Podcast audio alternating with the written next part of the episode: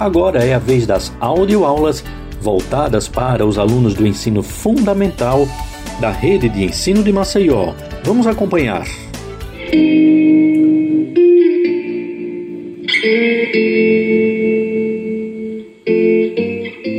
Sejam todos bem-vindos e bem-vindas a mais uma contação de histórias. O meu nome é Mary Daisy eu sou a contadora de história da Biblioteca Carlos Moliterno e estou aqui para contar mais uma história para vocês. Então se preparem, que contando histórias em casa vai começar. A história de hoje é sobre o amor, a sorte e a fortuna. Sobre um homem que precisava mudar a sua vida de qualquer jeito porque aquela sina já não dava mais. Já não dava mais para continuar vivendo naquele sofrimento. És minha santa, és minha amada, fui te encontrar para me perder. Ele, agoniado com aquilo, chegou para sua mulher e disse: Ô oh Maria, já estou agoniado com essa sina eu tô precisando mudar isso tudo, mulher. Eu vou sair. Eu vou sair pela essa estrada. Eu vou sair por esse mundo e vou procurar. Eu vou procurar uma resposta e sei que ah, ah, eu sei que Jesus vai me iluminar. E ele saiu. Ele pegou a estrada e foi com o coração cheio de esperança pelo meio da estrada.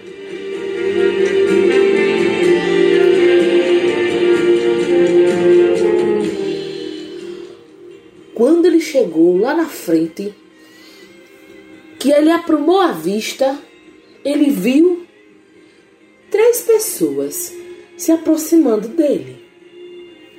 E quanto mais ele olhava, mais perto eles ficavam.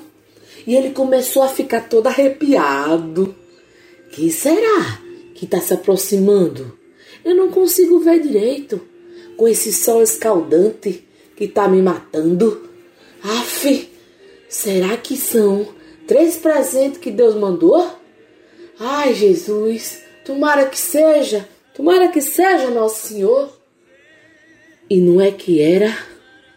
E quando ele olhou assim, ele viu que as três figuras estava bem pertinho dele.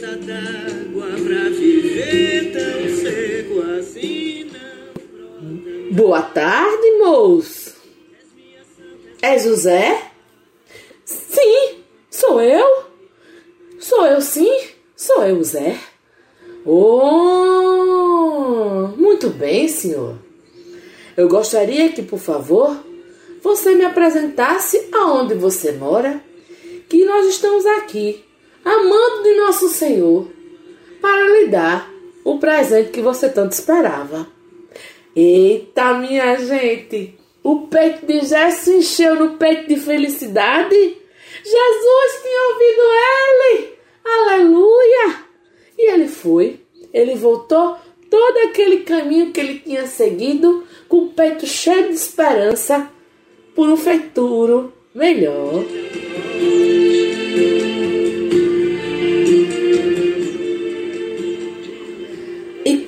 Chegou na porta da sua casa, ele disse: Entrem, não faça cerimônia. A casa de vocês, a casa é nossa. Oh, mas nós três não podemos entrar, não. Dos três só pode entrar um. Oxe, e por quê? Se vocês três me acompanharam durante toda essa estrada. Entre, não faça cerimônia, não. A casa de pobre, mas é limpinha, ora. Zé não tinha entendido. Não era a casa ou o que tinha dentro. Era porque aquilo era presente de Deus, mas só um podia entrar. Essas coisas da vida que a gente tem que escolher. E, os, e eles explicaram pro Zé. Ô Zé, meu querido, você não entendeu.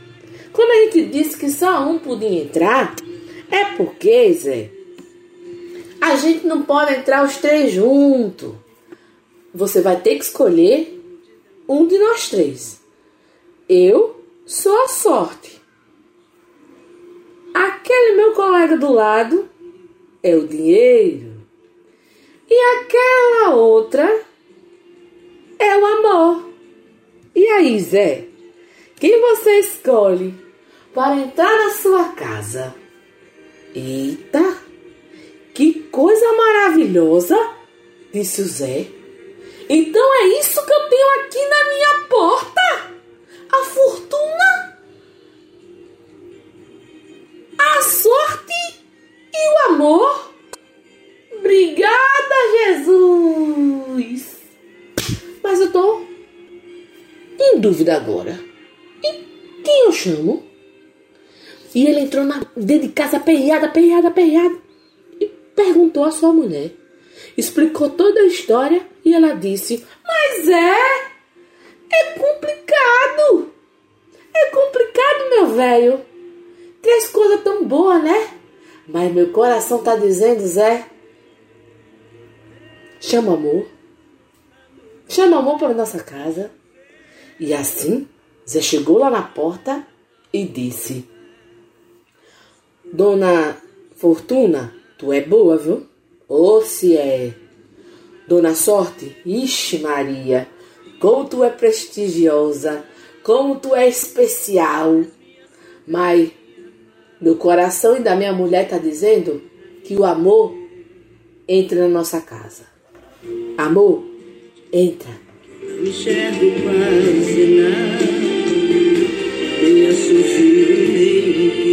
E quando o amor entrou, ai gente, a casa se iluminou, as coisas ganharam cor, ganharam magia, ganharam tudo de bom.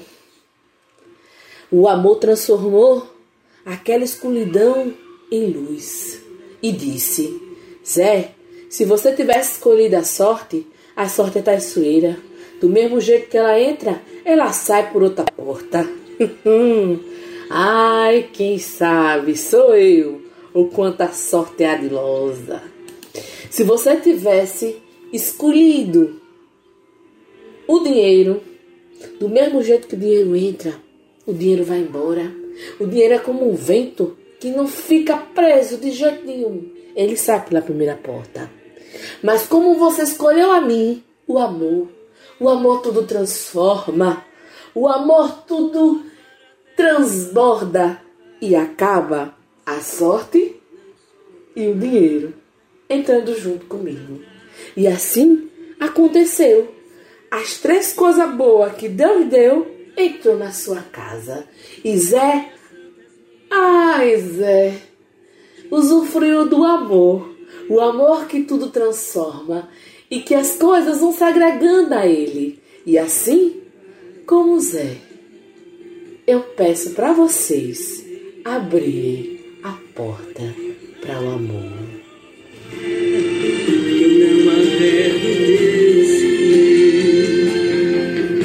E assim, a nossa história vai acabando. Vai deixando essa história tão legal do Zé. Contando histórias em casa é um projeto feito para vocês, com todo o carinho e todo o amor dessa mulher que vos fala, que se chama Mary Daisy, uma contadora de história alagoana com muito amor e carinho por sua terra. Um abraço muito especial e até a próxima história.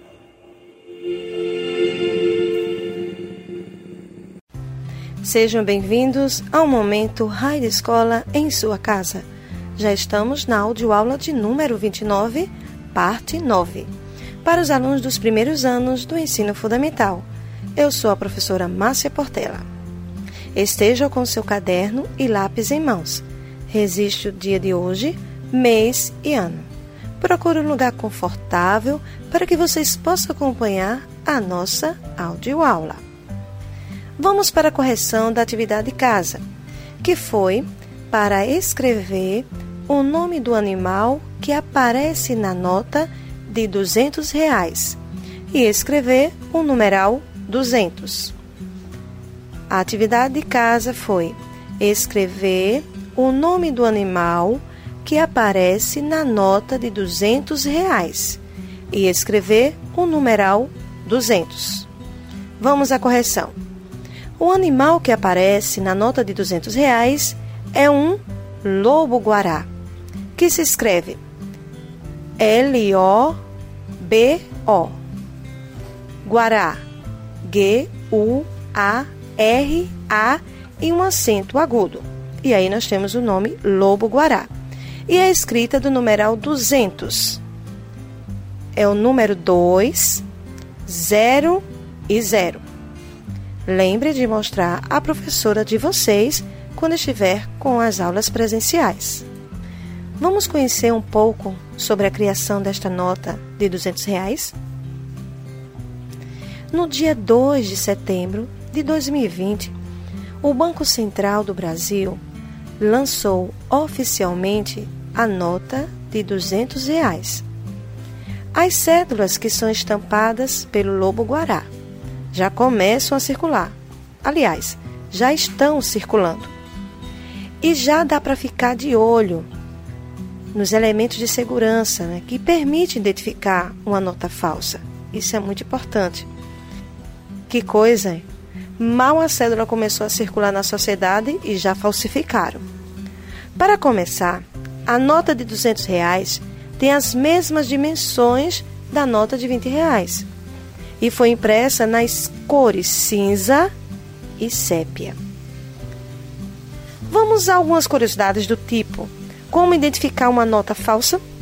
No caso de 200 reais. Vamos lá.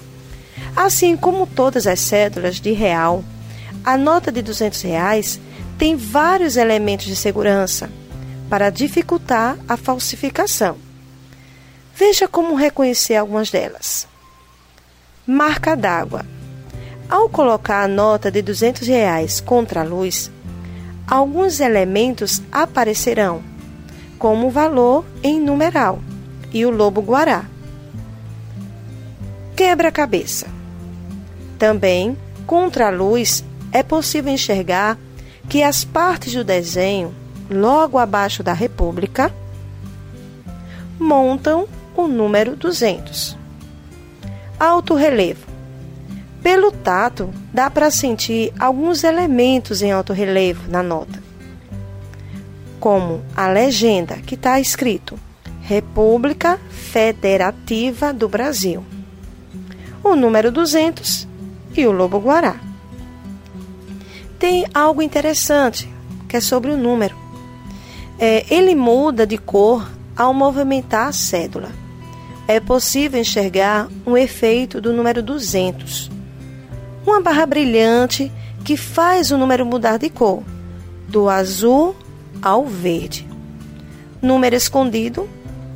Finalmente, basta posicionar a nota à altura dos olhos em um lugar bem iluminado para descobrir um número 200, logo acima da legenda 200 reais.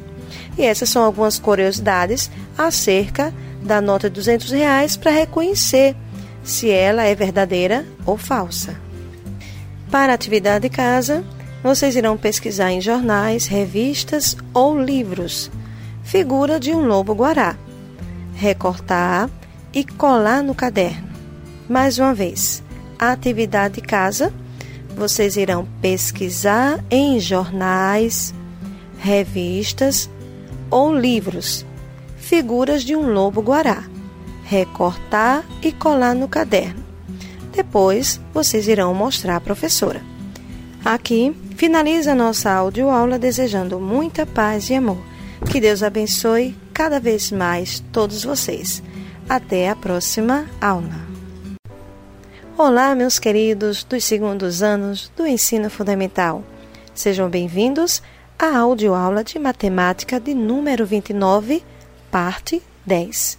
Me chamo Márcia Portela. Resiste no seu caderno o dia, mês e ano em que estamos. Procure um lugar confortável e vamos aos estudos? Vamos à correção da atividade, que foi representar as adições na forma de multiplicação. Temos a primeira adição: 1 mais 1 mais 1 mais 1 igual.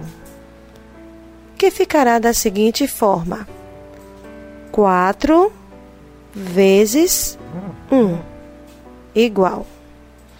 Onde 4 representa quantas vezes o numeral 1 repetiu. E após o sinal de multiplicação, que chamamos de vezes, o numeral que foi repetido. Seguindo este pensamento, vamos para a segunda adição, que foi 2 mais 2 mais 2, que ficará 3 vezes 2 igual. Aqui finalizamos a correção da atividade, que foi só transformar as adições em multiplicação.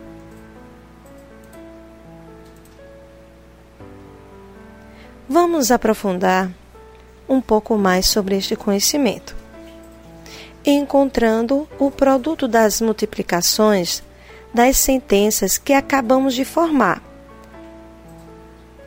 Tendo como a primeira 4 vezes 1 igual. Que podemos pensar assim: o número 1 somado por ele mesmo quatro vezes. Ficando assim: 1 mais 1 mais 1 mais 1. Que terá o resultado 4. A segunda 3 vezes 2 igual. Neste caso, pensar o número 2 somado por ele mesmo três vezes. 2 mais 2 mais 2, tendo um resultado 6. Estamos trabalhando com a ideia de adição de parcelas iguais por meio de estratégias e formas de registro pessoais. Vamos pensar como nós representaríamos a multiplicação 5 vezes 2. 5 vezes 2. Na forma de adição, ok? Vou dar um tempinho para vocês pensarem.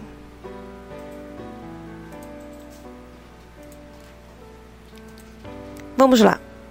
5 é o fator, ou multiplicando, como chamamos. 2, que também chamamos de fator, e também é um multiplicador. Resolvendo esta multiplicação, 5 vezes 2 vai dar um resultado que nós chamamos de produto, que vai dar 10 que mentalmente podemos pensar da seguinte forma: 2 mais 2 mais 2 mais 2 mais 2. O numeral 2 repetiu cinco vezes. O interessante da multiplicação é que a ordem dos fatores não altera um produto, podendo ser organizado além de 5 vezes 2, podemos também organizar 2 vezes 5, que terá como produto o número 10. Atenção para a atividade de casa, que é uma situação problema. No quintal tenho duas galinhas, cada uma tem três pintinhos. Qual o total de pintinhos? Mais uma vez. No quintal tenho duas galinhas, cada uma tem três pintinhos. Qual o total de pintinhos? Última vez. No quintal Tenho duas galinhas, cada uma tem três pintinhos. Qual o total de pintinhos? Se vocês quiserem ouvir novamente as nossas audioaulas, podem acessar o canal do YouTube Rádio Escola Maceió. Até o próximo encontro. Fique na santa paz de Deus.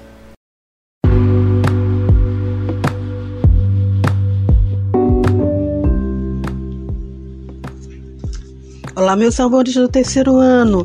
Eu sou a professora Nislene, da Escola Municipal Floriano Peixoto. Sejam todos muito bem-vindos à nossa aula número 28 de matemática.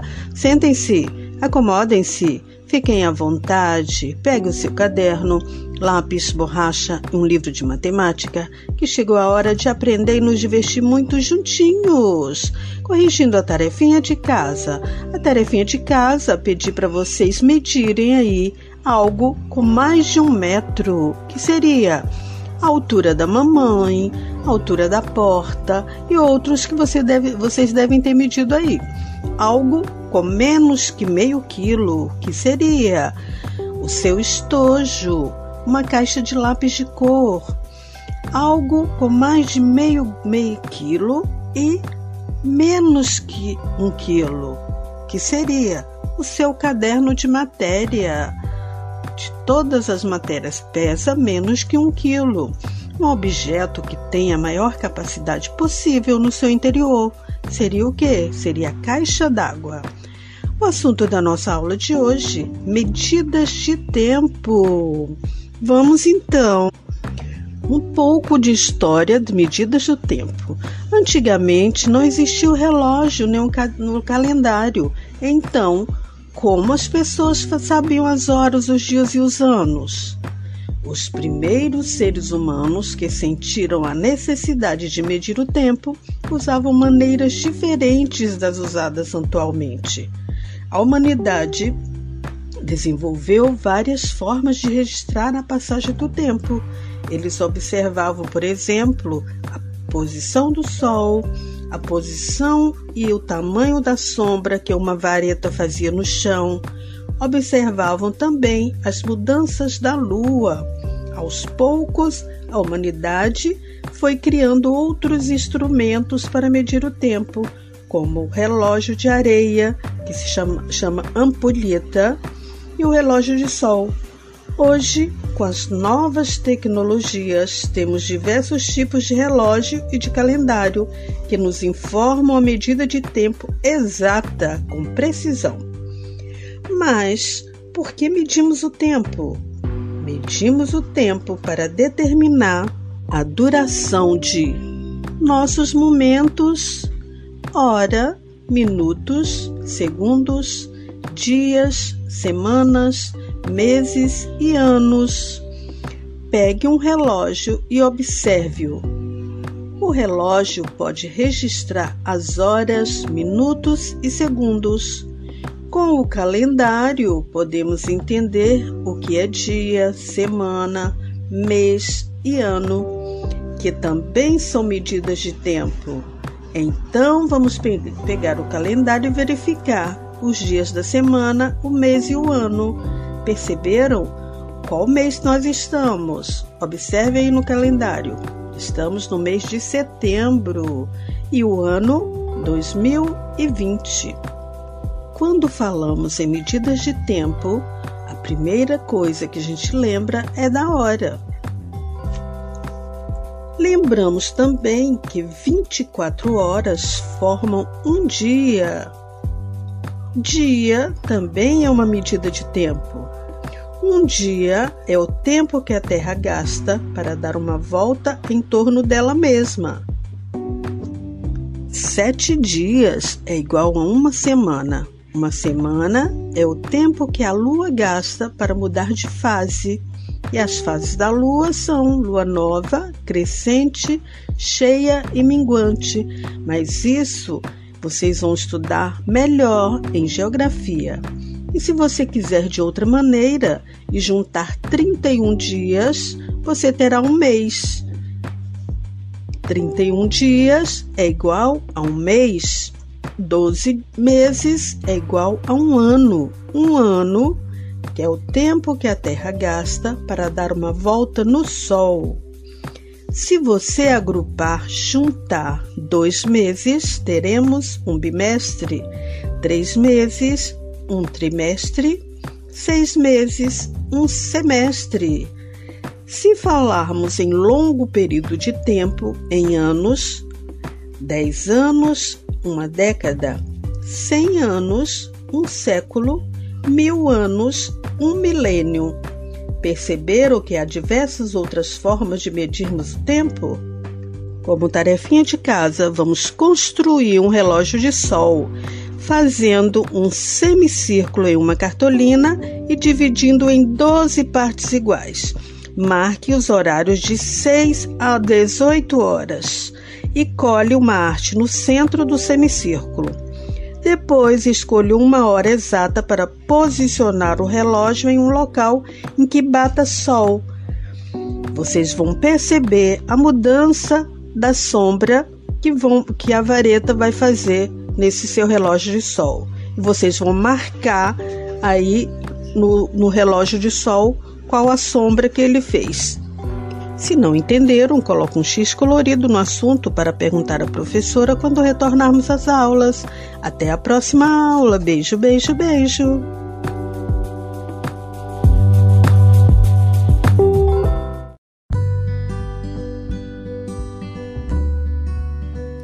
Olá, crianças! Tudo bem com vocês? Vamos aprender hoje um pouquinho mais sobre ciências. Hoje a aula é para o pessoal do primeiro ano do ensino fundamental. Sejam bem-vindos. Eu sou a professora Ana Célia. Estou aqui para contribuir para o conhecimento de vocês. Então, nosso assunto de hoje é alimentação saudável. Vocês sabem o que é uma alimentação saudável? O que você precisa fazer para ter uma alimentação saudável? E aí, vamos aprender? E para que vocês possam entender melhor o assunto, eu vou contar uma historinha para vocês. Vocês gostam de histórias? Pois é, eu vou contar. O nome da história é A Menina que Não Gostava de Frutas. E ela começa assim: Era uma vez uma menina que morava numa cidadezinha bem distante daqui. Ela era uma menininha muito legal, muito educada, mas tinha um problema. Ela detestava comer frutas. Uh -uh. As coleguinhas sempre levavam para a escola uma maçã, uma manga ou uma goiaba. Sempre oferecia para ela, mas ela dizia: Não, não gosto de fruta, eca! E sabe o que ela levava todos os dias na lancheira? Ah, gente, ela levava biscoito recheado, aquele, aquela garrafinha de refrigerante, e uma coisa que ela adorava, salgadinho. Hum, aquele crocante. Ela amava aquele barulhinho quando botava o salgadinho na boca. Então, todos os dias, seu lanche era aquilo: biscoito recheado, um dia de chocolate, outro dia doce de leite, no outro dia era de, de morango. E assim, todos os dias, ela se recusava a comer frutas. Não gostava de tomar suco enquanto que os seus coleguinhas e a sua melhor amiga, a Joaninha, adorava comer frutas. Joaninha, na hora do recreio, brincava, se divertia, corria para lá e para cá, brincava de pega-pega, pular corda e brincava, brincava valer. Já a nossa coleguinha, cujo nome era Mariana, detestava brincar porque ficava logo cansada não conseguia pular corda porque ela estava acima do peso, estava bem gordinha. E não é só isso. Um belo dia, Mariana passou a se sentir super mal. Tinha dores de estômago. E certa vez ela percebeu que os seus dentes estavam furados. Ai, ai, ai. Quando ela sorria, aqueles dentezinhos estragados apareciam. E aí não foi nada bom para ela. Todos os amiguinhos adoravam brincar Mas naquele dia, certo dia, a Mariana não pôde ir à escola. Não pôde brincar, não pôde estudar porque passou muito mal. E a mamãe teve que levá-la ao médico. Lá no médico, precisou fazer vários exames e descobriu que estava doente. Estava com problemas sérios, um excesso de açúcar no sangue, estava com diabetes, além de estar cheia de cáries nos dentes. Consequência de quê, pessoal? De tanta comida que ela comia, doces, salgadinhos e refrigerantes. Ah, não era por falta de insistência da mãe. A mãe sempre dizia: Mariana, leva uma maçã, minha filha. Vamos, querida, toma um suquinho de, de acerola. Mas Mariana sempre se recusava. E deu no que deu. Mariana precisou fazer uma dieta muito rígida, tomar muito medicamento, injeção. E foi aquela coisa chata, não é? Quando a gente fica doente. Mas Mariana aprendeu a lição. Passou a se alimentar bem melhor, a comer vegetais e frutas e deixou de levar aqueles lanches para a escola, aqueles biscoitos recheados. Passou a comer uvas, maçãs e bananas. E ela percebeu que ela se tornou uma menina muito mais disposta e alegre na hora do recreio Adorava correr e brincar e passou a participar e interagir com toda a galerinha da escola. Foi muito legal e ela aprendeu a lição, não é? E você? Você é que nem a Joaninha que levava frutas para a escola ou como a Mariana, que sempre levava guloseimas, doces e biscoitos recheados? Hein? O que é que você faz quando vai para a escola? Pois é, crianças, perceberam a importância de ter uma alimentação rica em frutas? Pois, pois é, as frutas são ricas em sais minerais, vitaminas e ajudam a gente crescer forte e saudável. Não só as frutas, os outros vegetais, como legumes e verduras. Enfim, se você é uma criança sabida e esperta, preste atenção na sua alimentação, porque ter saúde é muito importante na nossa vida, não é? Saúde é muito bom para brincar, para se divertir e para estar sempre disposto junto com a galerinha, né? Então, gente, que tal a gente fazer uma receita hoje? A ideia de hoje é fazer espetinhos de frutas. Você vai precisar de palitos de churrasco e frutas que você tiver em casa: manga, banana.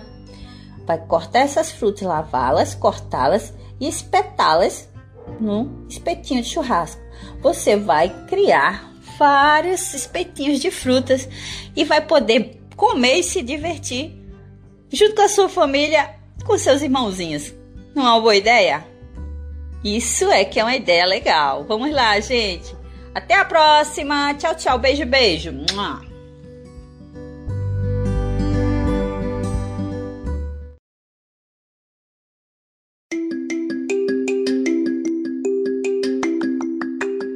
Olá, crianças!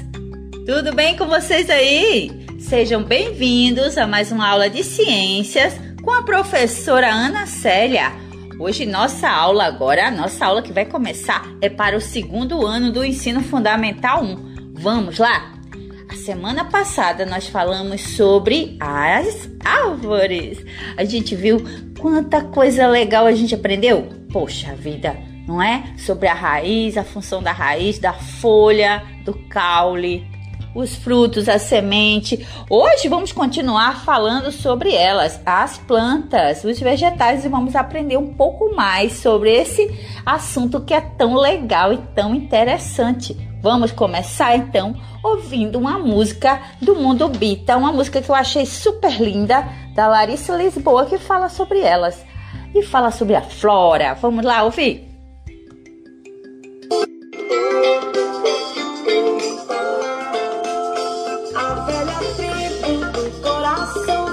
my mom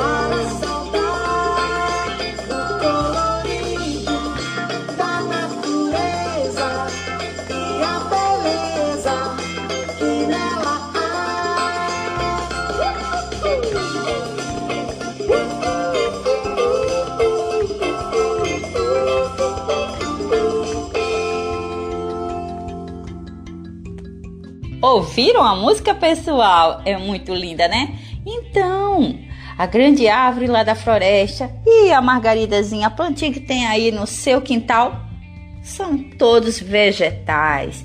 Os vegetais podem ser encontrados em ambientes terrestres ou aquáticos. Elas têm ciclo de vida, nascem, crescem, podem se reproduzir e morrem, porque elas são seres vivos, não é? As plantas são capazes de perceber modificações no ambiente e responder a estímulos. Elas não podem ir de um lugar para outro, ficam paradinhas, mas fazem alguns movimentos. É, por exemplo, os ramos crescem em direção à luz do sol e as raízes crescem para dentro da terra, sempre em direção à terra lá dentro, né? Então, nós temos uma planta muito interessante que é o girassol. E ele não é chamado assim por acaso. Sabia que o girassol ele sempre está voltado na direção do sol, então o sol, quando o sol nasce, ele está voltado para a direção do nascente. E à medida que o sol se move, o girassol vai se movendo conforme o movimento do sol. Não é muito legal? Tem outras plantas, por exemplo, às 11 horas ela se fecha. Quando é, o sol está muito quente, chegando perto do meio-dia, 11 horas, pá, fecha. Também tem a malícia. Você já tocou na malícia, ela se fecha ao toque. Então, essa história de que planta não se move, ah, não é bem assim, não é verdade? As plantas também se movem. então vamos lá. Para viver, as plantas precisam de luz, água, gás carbônico, gás oxigênio e nutrientes presentes no solo. Esses elementos são utilizados pela planta para produzir o próprio alimento e realizar funções como crescer e respirar. Isso, gente, as plantas precisam dessas substâncias necessárias para a sobrevivência, não é? E você tem plantinhas aí na sua casa? Você já plantou já experimentou plantar? Hum, eu acho que sim. Na escola, você já fez a experiência da semente de feijão? Que tal fazer essa experiência hoje, hein? Você vai precisar de grãos de feijão, alguns grãos de feijão, vai precisar de algodão molhado e uns dois ou três copinhos descartáveis. É, você vai pegar o algodão molhado, colocar no fundo do copo colocar a sementinha de feijão lá embaixo, junto, né, no algodão, e vamos aguardar, esperar o que acontece. Você vai observar que a semente do feijão ela vai brotar, ela vai germinar e ali vai crescer um pezinho de feijão. Vamos fazer essa experiência do feijão? Se você quiser, você pode fazer também experiências com outras sementinhas, usando também vasinhos de terra molhada. Você pode usar sementes de girassol ou grãozinhos de milho e você vai observar com o tempo ali vai germinar uma plantinha, vai nascer uma plantinha, certo? Então, vamos fazer a experiência em casa? Um beijo para todo mundo e até a próxima.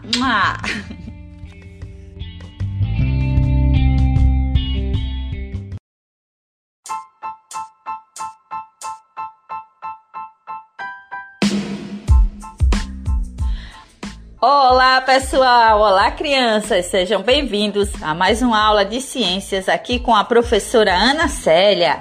Nossa aula de hoje é para o terceiro ano do ensino fundamental. Vamos conversar hoje sobre ele, que é tão importante em nossas vidas, mas que a gente não vê nem pode tocar, mas está em todo lugar. Quem sabe me dizer o que é? Sem ele não existe vida. Quem sabe? Hein? Ninguém ainda? Então ouçam essa música que eu vou colocar.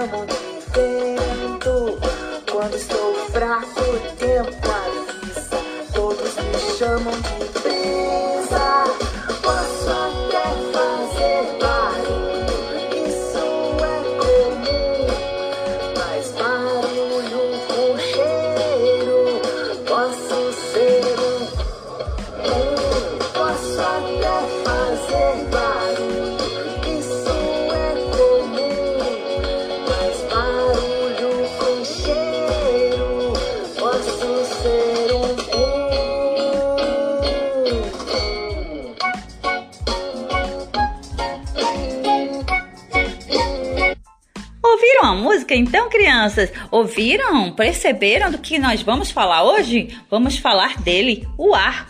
Ele não tem forma, não tem cor, está em todo lugar. O ar que a gente respira, sem o qual não existiria toda essa vida, todos esses seres vivos no nosso planeta. Certo? Vamos aprender sobre isso. O ar envolve todo o nosso planeta e forma uma camada que se chama atmosfera. Você não pode ver o ar, mas você pode sentir os seus efeitos. Por exemplo, podemos perceber o vento, que é o ar em movimento. Quando o ar está em movimento, faz as coisas se mexerem, não é? Ou o seu ventilador. Quando você liga o seu ventilador, aquele ar que sai do ventilador é o ar em movimento. Quando você sente seu cabelo balançar, o ar em movimento faz com que ele se mova. A pipa que você solta, que fica lá no alto, por quê? Porque o ar permite, o vento permite que ela fique lá flutuando por conta do ar em movimento. Então, quando você sopra um balão, ele ocupa espaço dentro do balão. Quando você solta, abre a boca do balão e você vê que o balão sai na rapidez voando. Então, já aconteceu com você? Pois é. Vamos lá. Então, podemos encontrar o ar misturado no solo, dissolvido na água de oceanos, lagos e rios. Você sabia disso? Que existe ar dentro da água? Hum, agora você percebeu por que, que os peixes conseguem respirar dentro d'água, não é? Isso. O ar é formado por três gases: o gás carbônico, que está em pequena quantidade, o nitrogênio e o gás oxigênio, que estão em grande quantidade. E também uma pequena parte do ar formada por vapores de água, que faz o ar ficar mais fresquinho, tá? Então, o ar e os seres vivos. Não existe seres vivos se não houver ar. Você sabia que a NASA já pesquisou em vários planetas, já fez várias pesquisas, né? A Agência Espacial Americana já pesquisou vários planetas e nenhum deles ela encontrou umas condições tão perfeitas como no nosso, com essa quantidade de ar toda que temos aqui, a gente não conseguiria, por exemplo, respirar em Marte, nem Vênus, muito menos em Saturno, Netuno, esses outros planetas que, que tem no nosso sistema solar. Só a Terra possui essa camada maravilhosa de ar que a envolve, que é a atmosfera. E graças a elas que Graças a ela que existe toda essa esse quantidade de seres vivos, tá?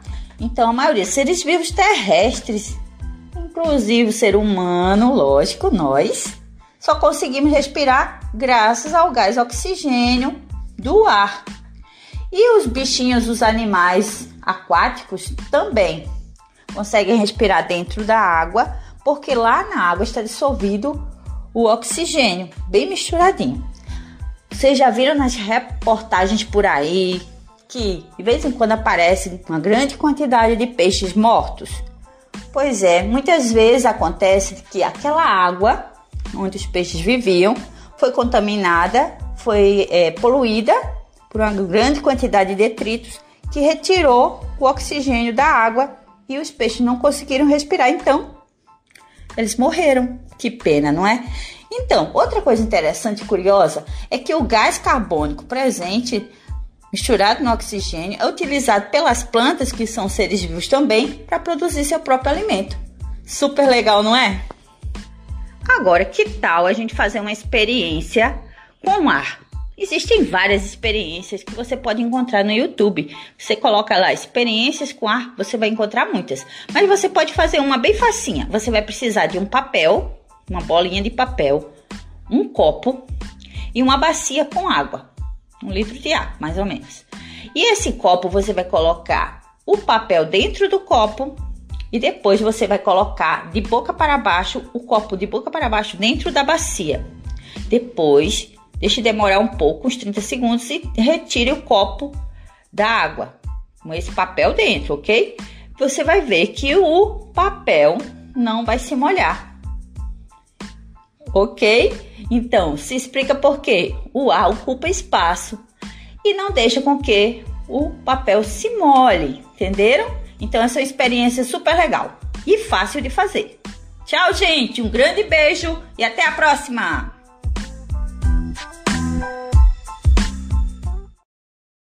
Olá, galerinha! Eu sou a professora Andréa Lopes, da Escola Municipal Paulo Bandeira. Esta é a aula de número 19 de matemática para os alunos do quarto e do quinto ano, com o tema Localização no Espaço. Você já parou para pensar que para chegar a um lugar é preciso saber se localizar e se movimentar no espaço? Na aula de hoje, nós iremos conversar sobre localização. Quando você vai a um banheiro público, o que devemos observar para localizar o banheiro? E em qual deles devemos entrar? O que tem na porta dos banheiros? Já parou para pensar? E no ponto de ônibus? Quais as orientações para você pegar o ônibus correto? E no trânsito, o que é preciso observar para atravessar a rua com segurança? Vamos lá que a aula já vai começar. Para brincar, também é preciso se orientar.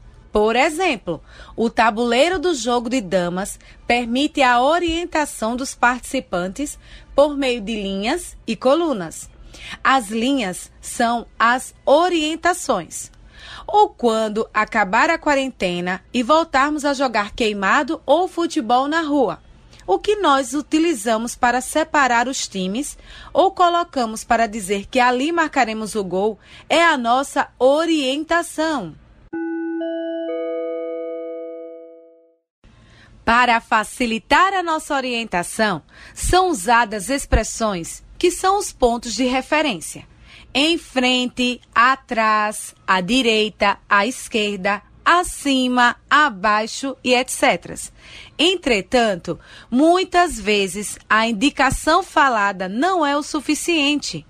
Nesses casos, é preciso fazer desenhos para indicar locais ou caminhos. Um exemplo é quando alguém nos explica onde fica a casa de um amigo ou o local da padaria. Para se locomover ou para localizar um determinado objeto ou lugar, é necessário observar o espaço físico ao seu redor, assim como a forma dele e os objetos que o cercam. Vocês se lembram da história João e Maria? Quando eles foram deixados na floresta pela primeira vez, conseguiram retornar por causa das pedrinhas deixadas. Elas foram a orientação das crianças. Saber se localizar é muito importante para evitarmos nos perder dos nossos pais em lojas, supermercados, praias ou shoppings. Vamos treinar localização? Eu irei dizer alguns comandos e vocês deverão colocar em prática. Preparados? Vamos lá! Mãos na cabeça. Mão direita no nariz. Mão esquerda no pé direito. Mãos na cintura. Orelha direita no ombro direito. Mãos no joelho. Aê, aê, aê! Muito bem, galerinha! Prestem atenção que eu irei ler a história de uma menina chamada Babi e depois explicarei a atividade. Era uma vez uma menina chamada Babi que resolveu passear pela cidade ela saiu de sua casa, que ficava bem no alto de um morro, e seguiu por uma estrada, passando por uma ponte sobre um riacho. Depois da ponte, a menina passou em frente ao prédio de sua amiga Rosa, que estava na janela. Continuando o passeio, Babi andou mais e mais até chegar à casa de sua prima. Ela ficou por lá algumas horas e voltou para casa pelo mesmo caminho. Foi um passeio muito divertido. Atenção, atenção, galerinha! Sabendo que Babi voltará pelo mesmo caminho, descreva o caminho que ela fará na volta. Para isso, eu vou reler a história para vocês. Atenção! Era uma vez uma menina chamada Babi que resolveu passear pela cidade. Ela saiu de sua casa, que ficava bem no alto de um morro, e seguiu por uma estrada, passando por uma ponte sobre um riacho. Depois da ponte, a menina passou em frente ao prédio de sua amiga Rosa, que estava na janela. Continuando o passeio, Babi andou mais e mais até chegar à casa de sua prima. Ela ficou por lá por algumas horas e voltou para casa pelo mesmo caminho. Foi um passeio muito divertido. Agora é a hora da atividade. Anota aí, galerinha. A atividade de hoje será a seguinte: Sabendo que Babi voltará pelo mesmo caminho, descreva o caminho que ela fará na volta. Ah, tia Andréia, mas eu lá lembro direito essa história, como foi? Não tem problema. Você poderá explicar como nós poderemos chegar à sua casa. Anote no seu caderno, desenho, desenho ou fotografe o que for possível para você, combinado? E depois envie para a sua professora ou professor. Um beijo bem grande no coração de vocês. E lembre-se, isso tudo é só uma fase e vai passar. Tchau!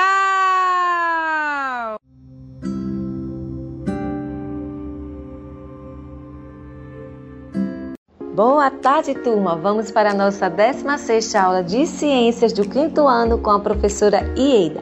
E o tema da aula de hoje é Estados Físicos da Água e suas mudanças. Então tem tudo a ver, crianças, com o assunto da aula anterior que foi sobre o ciclo da água. Lembram?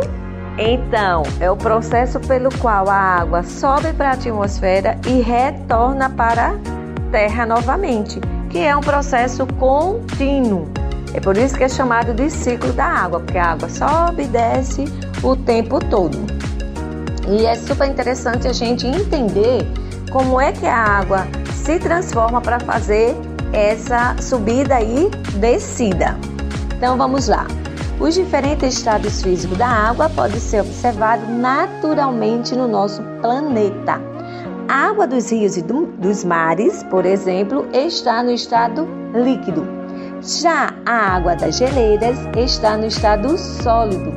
E na atmosfera encontramos a água no estado gasoso. Frequentemente, essa substância pode mudar de um estado físico para o outro a depender de fatores como temperatura e pressão. Então, vamos entender direitinho os três estados físicos da água. A água ela pode ser encontrada nos seus três estados. É a única substância que nós podemos encontrar nos seus três estados naturalmente, que é o estado sólido, líquido e gasoso. O exemplo de estado sólido é a água, é o gelo, a água em forma de gelo, gelo que a mamãe coloca na geladeira. A água no estado líquido é quando você abre a torneira da sua casa ou o chuveiro, você vai ver lá a água no estado líquido. E a água no estado gasoso é quando a mamãe coloca a panela lá do arroz, vai fazer o arroz, coloca a panela no fogo, começa a ferver, sair aquela fumacinha. Então, aquela fumacinha é a água no estado gasoso. Ela está saindo do estado líquido para o gasoso. Vamos entender aqui as definições direitinho. Olha, estado sólido, a água no estado sólido, ela pode ser observada, por exemplo, nos polos. nos picos das montanhas e nos icebergs. Então, lembra daquele desenho Madagascar? Que tem lá os pinguins, o leão.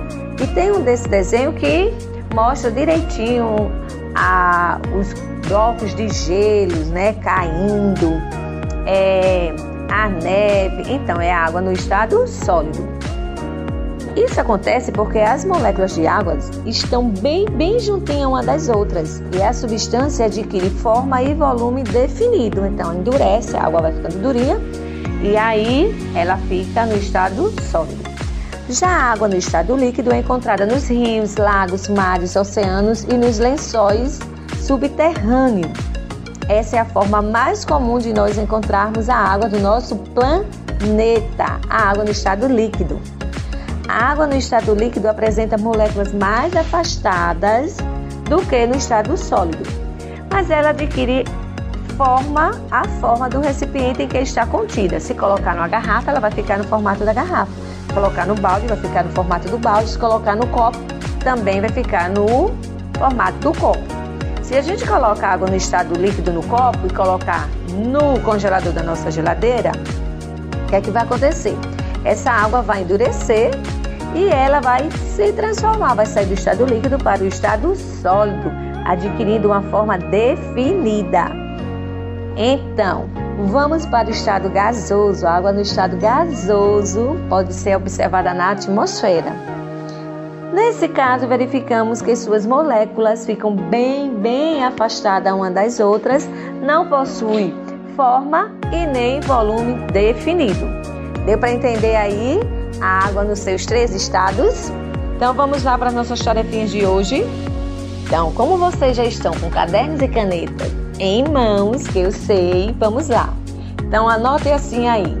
Escreva com suas palavras exemplos da água no estado líquido, sólido e gasoso. Escreva exemplos da água no estado sólido, líquido e gasoso. Então, criança, vocês vão escrever aí exemplos da água no estado sólido, líquido e gasoso. Super fácil. Pega aí as dicas da aula de hoje e também pede ajuda da mamãe. Na próxima aula nós vamos continuar falando sobre mudanças de estados físicos da água, porque não vai ser possível nosso tempo é curtinho. Um beijo no coração e até a próxima aula. Olá, tudo bem? Eu me chamo Rosinha Macedo. E você, como é que se chama? Tá tudo bem com você? Comigo está tudo bem.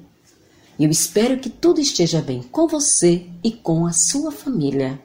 Olha, quando eu era criança, amava ouvir histórias e também amava escrever histórias. Então eu cresci e passei a contar as histórias que eu vi quando criança e também escrevê-las. Eu escrevi uma história que se chama João e os Monstros. E é essa história que eu vi quando criança, contadas pelo meu pai, que eu vou contar para você agora. Um, dois, três e já, que a história vai começar. Era uma vez um lugar bem longe daqui. Fazia tempos que ninguém morava naquela cidade, além do João e da sua mamãe. E lá estava faltando tudo. Era um tempo tão distante, tão distante, que os, na época em que o sal valia ouro. Imagine então a mãe de João, que estava doente, o chamou: João! Ah, João! O João, bem longe dali, que é, mamãe? Já estou indo. E o João foi lá encontrar com a mãe dele. Olá, mamãe. Meu filho João, já não aguento mais morar aqui com você sozinha, meu filho. Eu sei que não posso ir até lá, mas você pode. Meu filho, vá procurar sua madrinha que é rica e vá viver com ela, ou então Vá até lá buscar uma pedrinha de sal para que a gente possa viver aqui com melhores condições. Ah, mamãe, mamãe, eu não quero, eu tenho tanto medo, tanto medo, mamãe. Ai, eu tenho que atravessar a floresta e na floresta tem muitos monstros. João, meu filho, eu estou quase morrendo. Deixe-me aqui. Ah, mamãe, não, mamãe, eu tenho muito medo dos monstros. Então, a mamãe do João, olhando muito seriamente para ele, disse: Meu filho, você tem que ir. E lembre-se, o medo é o segredo. Então, João disse: Ó, pegue essa gatinha e leve para tocar. Então João, está certo, mamãe. João foi ali, pegou umas coisinhas, colocou, fez um, um lacinho, sabe? Aquele lacinho que ele, ele pegou um montinho de roupa, umas coisinhas pouquinhas que ele tinha, colocou num, num lençolzinho, amarrou, depois colocou num pauzinho, pôs nas costas, colocou num bolso a gaitinha e saiu andando pela floresta fora, mas antes deu um tchau para a mãe dele. Tchau, mamãe, eu voltarei, mamãe. E a mãe dele lá do outro lado e João adentrou a floresta. E aí ele andou assustado, com medo, olhando para um lado, olhando para o outro, morrendo de medo dos monstros e de repente, pá! Parou na frente do João um monstro muito grande, mas muito grande, quatro vezes maior que o João. Então o monstro disse de lá: Aonde tu vais, João? A casa da minha ma ma ma madrinha. Fazer o que, João? Pegar uma pedrinha de sal. O que tu leva aí, João? Uma gaitinha pra tocar. E toca aí que eu quero ver, João. João pegou a gaitinha que estava dentro do bolso, colocou na mãozinha e Tortulé, minha mãe sempre dizia. Tortulé, que o bicho me engolia. O bicho vai embora, João, que comigo ninguém pode. E o João ai, se safou, pegou as coisinhas dele que estava no chão, colocou a gatinha dentro do bolso e correu, correu, correu, correu, correu, correu, correu, correu, correu pra longe dali. E cansado, ai, ele limpou o rostinho com as mãos, com as costas das mãos. E o João tava com tanto medo, mas tanto medo, mas tanto medo. De repente, Apareceu um monstro cinco vezes maior que aquele monstro. Olha como ele era grande, quase passava da copa das árvores e o monstro gritou lá do alto, João tão pequenininho cá embaixo, o monstro gritou: Aonde tu João? A casa da minha madrinha. Fazer o que, João? Pegar uma pedrinha de sal. O que tu leva aí, João? Uma gatinha pra tocar. E toca aí que eu quero ver, João. Totulé, minha principinzinha. Totulé, que o bicho, bicho, bicho me coleia. Vai-te embora, João, que comigo ninguém pode. Ah, o João não, ele não me engoliu. Pegou as coisinhas do chão, colocou a gatinha dentro do bolso e ele correu, correu, correu, correu, correu, correu, correu. Aí ele olhava para trás, olhava de um lado, olhava para cima, olhava para baixo, não via monstro nenhum. E aí que alegria! E ele correu, correu, correu, correu, correu, correu tanto, tanto, tanto, tanto. Aí ele parou para descansar um bocadinho, mas coitadinho do João, porque de repente ele ouviu passadas muito fortes por floresta dentro. Tum, tum, tum. Ai, João muito assustado e de repente abre-se uma clareira no meio da floresta. Quando João olha para o alto, nossa, apareceu um monstro que passava as copas das árvores, mas tão grande, tão grande, tão grande. O João assustado se encolheu todinho e o monstro lá bem do alto gritou: Aonde tu vais, João? A casa da minha madrinha. Fazer o quê, João? Pegar uma pedrinha pedrinha de sal. E o que tu leva aí, João? Uma gatinha pra tocar. Ai. E toca aí que eu quero ver, João. E João pegou a gatinha com muito medo, colocou na boca, segurou com as mãozinhas e Tu, tu lé, minha mãe sempre dizia. Tu, tu, tu, tu lé, que, que, que, que, que, eu me, me, me, me, me, bicho, me, me, me, me, me, engolia. Eu, vai-te embora, João, que comigo ninguém pode. E João, ai, que alívio! Ah, pegou as coisinhas dele do chão, colocou a gatinha dentro do bolso e correu, correu, correu, correu, correu. Olhava para um lado, olhava para o outro, olhava para cima, olhava para baixo, não via monstros. E ele aliviado e corria, correu, correu, correu, correu. E ele corria, corria, corria, correu, correu, corria. Ai, quando viu um riozinho, assentou ali perto do rio. Ai, lavou o rosto, lavou as mãos, bebeu água. Ai, que alívio! Eu tava tão cansado, João, tão cansado.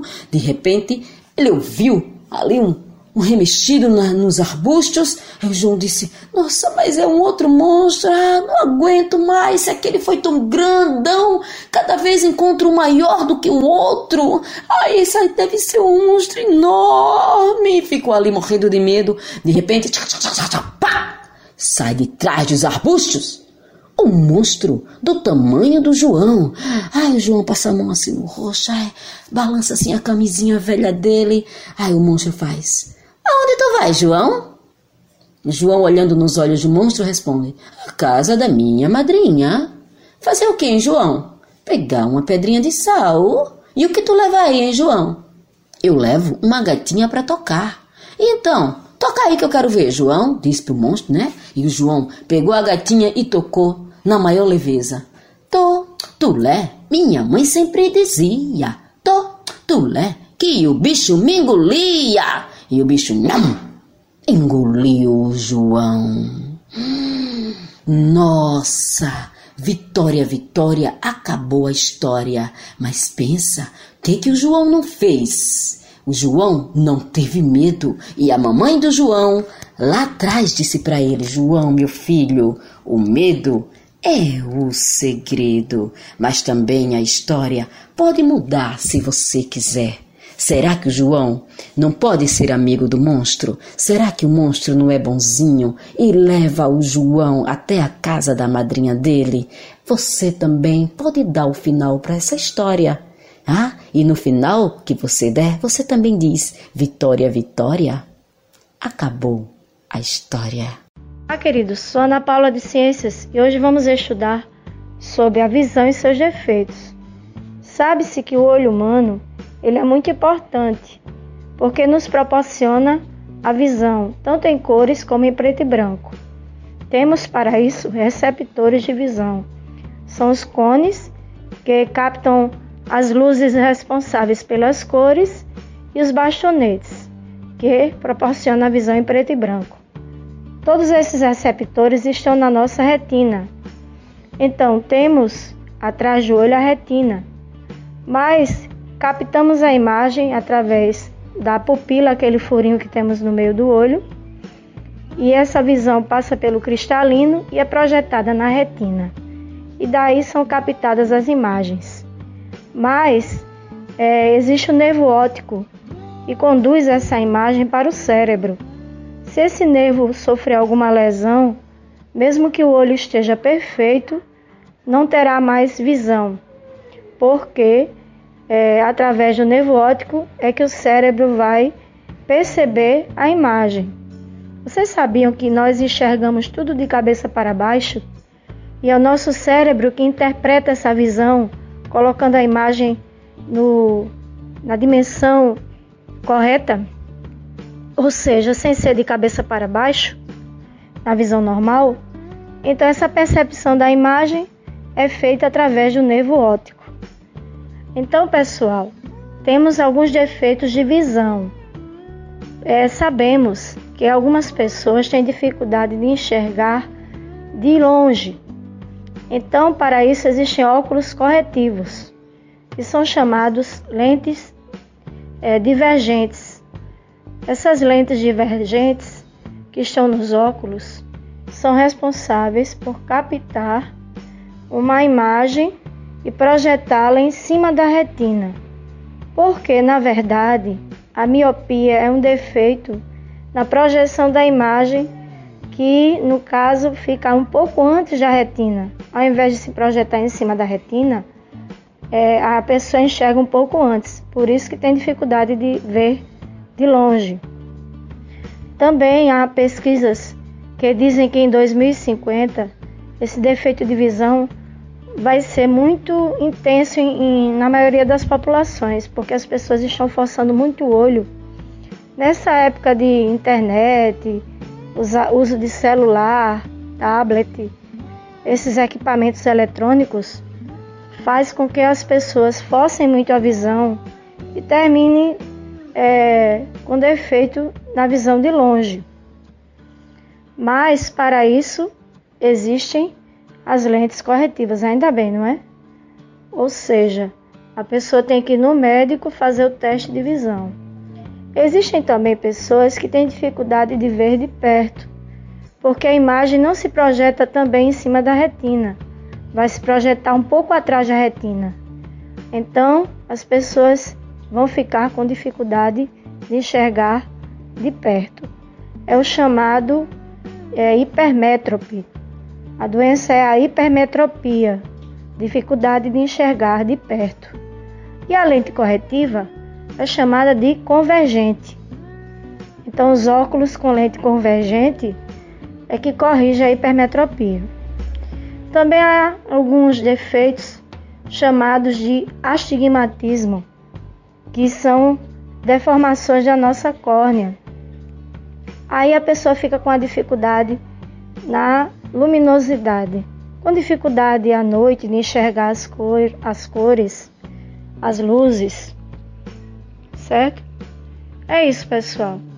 Então existem vários defeitos. Ainda existem também aqueles defeitos de pressão do olho. Por exemplo, há pessoas que, infelizmente, têm tendência hereditária para o glaucoma, que é um aumento da pressão ocular.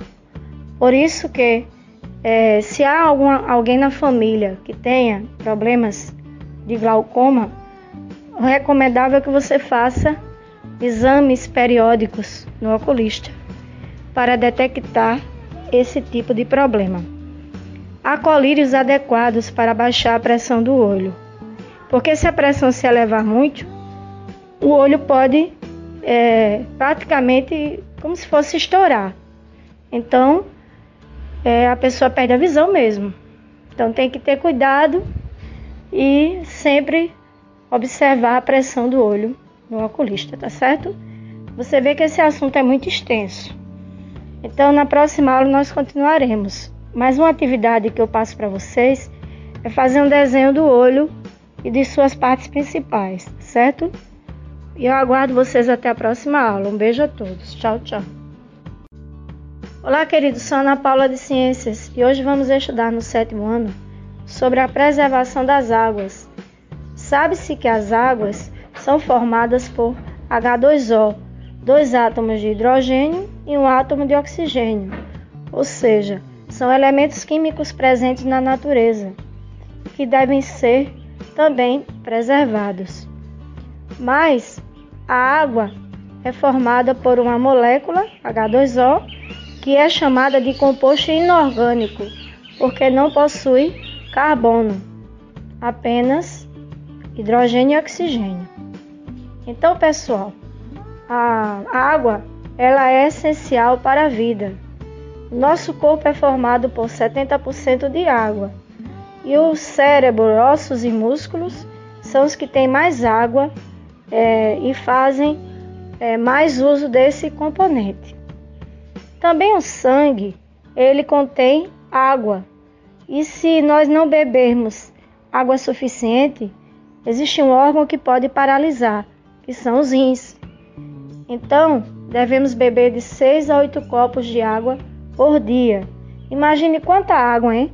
Se contarmos as pessoas que existem no mundo com a quantidade de água necessária para a manutenção da vida, além do mais, existem os seres é, animais além de nós, que somos também considerados animais, que dependem da água para sobreviver. Por exemplo, um gato, um cachorro, um tigre, um leão, todos os animais necessitam de beber água. E as plantas que fazem a fotossíntese, elas têm que absorver a água do solo, captar a energia do sol e os sais minerais também do solo e fazer o seu próprio alimento. E a água participa desse processo.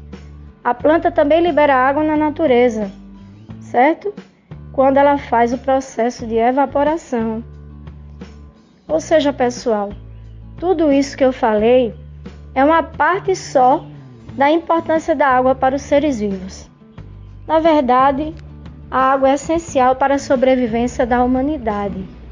Por isso que devemos preservar os nossos mananciais. Quando você vê, por exemplo, um rio, não suje, não jogue nada dentro dos rios que seja imundo. Procure preservá-lo. E também as plantas que estão na margem dos rios não retirem, que elas são necessárias para manter a qualidade é, das águas. E também, gente, nas suas casas, economizem água. De que forma? Quando vocês forem lavar os pratos, ensaboa o prato e fecha a torneira. Aí, quando for enxaguar, abre a torneira de novo. Se você for tomar banho, aí é, vai se ensaboar. Desliga a torneira. E também quando você for lavar as mãos, tente não ficar com a água escorrendo direto, tá certo? E ao escovar os dentes, é, passe a, a escova de dente e depois fecha a torneira, enxagoa a boca abre a torneira de novo e assim vai. Então devemos economizar, preservar as nossas águas. Quando for tomar banho, não ficar mais de uma hora no chuveiro, com a torneira aberta, deixando escorrer a água. Tem gente que faz isso, não é? Dura um monte de tempo no banho e parece que o mundo acabou, porque realmente tomar banho é uma coisa gostosa, mas a gente deve pensar em preservar o meio ambiente para a nossa sobrevivência. Eu vou deixar uma atividade bem legal para vocês fazerem. Pesquisem sobre os mananciais de água que existem em Alagoas e que abastecem a população. Como eles são preservados? Há alguma equipe que preserva esses ecossistemas? Será que existem biólogos que estão fiscalizando os nossos mananciais, o que serão eh, feitos desses mananciais é, para as futuras gerações? Será que estão sendo conservados? E como devemos conservar, fazer a nossa parte? É isso, pessoal. Eu aguardo vocês até a próxima aula. E lembre-se sempre: devemos preservar as nossas águas para a nossa sobrevivência. Um beijo a todos e que Deus nos abençoe. Até mais, pessoal. Tchau, tchau. Olá, queridos. Sou Ana Paula de Ciências e hoje vamos estudar no oitavo ano sobre a formação do clima da Terra.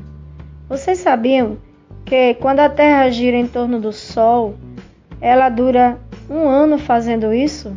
365 dias e algumas horas? Então, ao fazer esse movimento, estudamos na aula passada sobre isso, formam-se as estações do ano. E quando a Terra gira em torno dela mesma, dura 24 horas.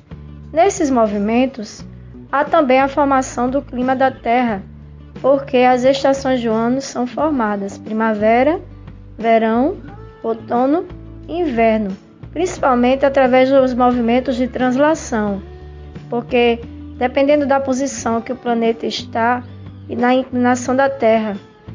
Aí as estações do ano são formadas. Mas há vários fatores que interferem no clima. Por exemplo, as monções, as frentes frias e quentes que circulam, que são camadas de ar. E também a temperatura do planeta, que é influenciada pelo Sol quando o Sol está mais próximo da Terra ou está mais distante, e assim formam-se os climas. A umidade relativa do ar interfere muito, porque depende muito da evaporação que existe das águas. Se houver uma evaporação eficiente, as nuvens de chuva se formam e há as precipitações, que é a queda de chuva. Também, pessoal, existem alguns fatores como a pressão atmosférica. Nas baixas latitudes, a pressão do ar é maior e assim é, existe um clima mais quente. Também o sol é mais intenso, ou seja, dependendo muito da umidade relativa do ar, da temperatura e da pressão atmosférica, é que o clima se forma. Mas o homem também pode interferir no clima da Terra. Quando ele faz o processo de desmatamento, ou seja, destruição do nosso meio ambiente, pode acontecer um superaquecimento do planeta, porque as plantas realizam o processo de fotossíntese, liberando oxigênio no ar. Também fazem o processo de evaporação e liberação de água através da respiração. E se a gente desmata o meio ambiente, todo esse processo faz com que o clima da Terra fique cada vez mais quente. Então, o que devemos fazer para conservar os nossos climas mais amenos? Preservar o meio ambiente. Ao preservar os ecossistemas, estamos preservando a vida. Ou seja, pessoal, dependemos muito das condições ambientais para que os climas aconteçam de forma favorável. Por exemplo, existem também os tipos de ecossistemas que contribuem para que o clima seja ou quente ou seco demais ou às vezes frio. Por exemplo, na Caatinga, no Nordeste, a umidade relativa do ar é bem baixa, é seca, e assim o clima se torna muito quente. Então, devido a isso, o clima da Caatinga é bem seco, certo? Também existem é, capitais onde a incidência do sol é menor e assim se torna mais frio. Há mais inverno do que verão, como no sul do país, em que o clima é muito mais frio. Também existem muitas frentes frias que passam por esse local, que é na pontinha do mapa do Brasil, não é verdade? Ou seja, lá existem muitas incidências de monções, de frentes frias, e assim é que o clima é gerado. Então, pessoal, deixa uma atividade bem legal para vocês fazerem. Pesquisem sobre as monções e também o nino. Eu não sei se vocês já ouviram falar, é o nino, na verdade. É um tipo de é, constituição atmosférica que vem para a Terra de vez em quando. Pesquisem sobre isso, o El Nino. E nós falaremos sobre isso na próxima aula. Um beijo a todos. Que Deus nos abençoe. Até mais. Olá, queridos. Sou Ana Paula de Ciências e hoje vamos estudar sobre métodos de iniciação científica. Quais são as etapas necessárias para desenvolver uma pesquisa científica? Primeiro, você tem que achar um problema e levantar algumas perguntas e, através dessas perguntas, fazer algumas hipóteses para solucionar esse problema. Por exemplo, vamos dizer que está havendo muito mosquito na sua cidade ou no seu bairro. E aí você quer solucionar esse problema. Aí você faz algumas perguntas. Por que que está havendo tanto mosquito nesse lugar? Então, vem algumas hipóteses. Provavelmente há água parada nas casas vizinhas, ou senão está havendo um desmatamento na região os mosquitos da mata estão vindo para cá. Então, há várias possibilidades. Aí você tenta achar as soluções. Nisso, tem que haver uma pesquisa bibliográfica, ou seja, olhar nos livros ou através da internet, fazer um levantamento das alternativas de soluções desse problema. Aí você vai anotando essas soluções e assim vai procurando achar as respostas. Caso não haja nenhum tipo de livro que fale sobre o assunto, aí você deve fazer mais pesquisas relacionadas a isso. Pode, por exemplo, é, fazer um levantamento na sua cidade, uma pesquisa nas comunidades do bairro, por exemplo, os centros sociais urbanos, e discutir o tema com as pessoas do, do, da localidade. Por que, que isso está acontecendo? E assim, através de uma pesquisa, que a gente chama de pesquisa de campo, você vai entrevistando as pessoas. E sempre tendo a atenção de não colocar o nome de ninguém é, pessoalmente. Por exemplo, você não pode colocar o nome de quem está sendo pesquisado. A gente diz isso é antiético. Só se houver uma permissão da pessoa para isso. Mas geralmente nas pesquisas científicas não há necessidade de colocar o nome de ninguém.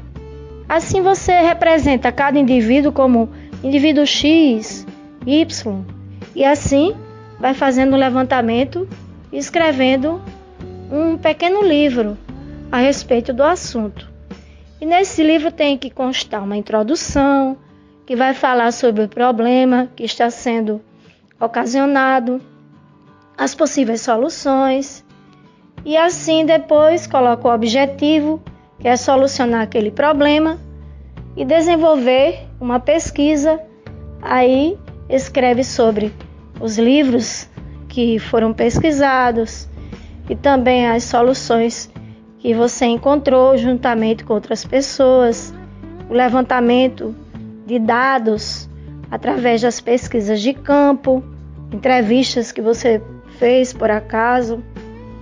E é, no desenvolvimento segue também é, como foi feito todo esse procedimento, quais foram os formulários usados e as devidas é, pesquisas que foram feitas, certo?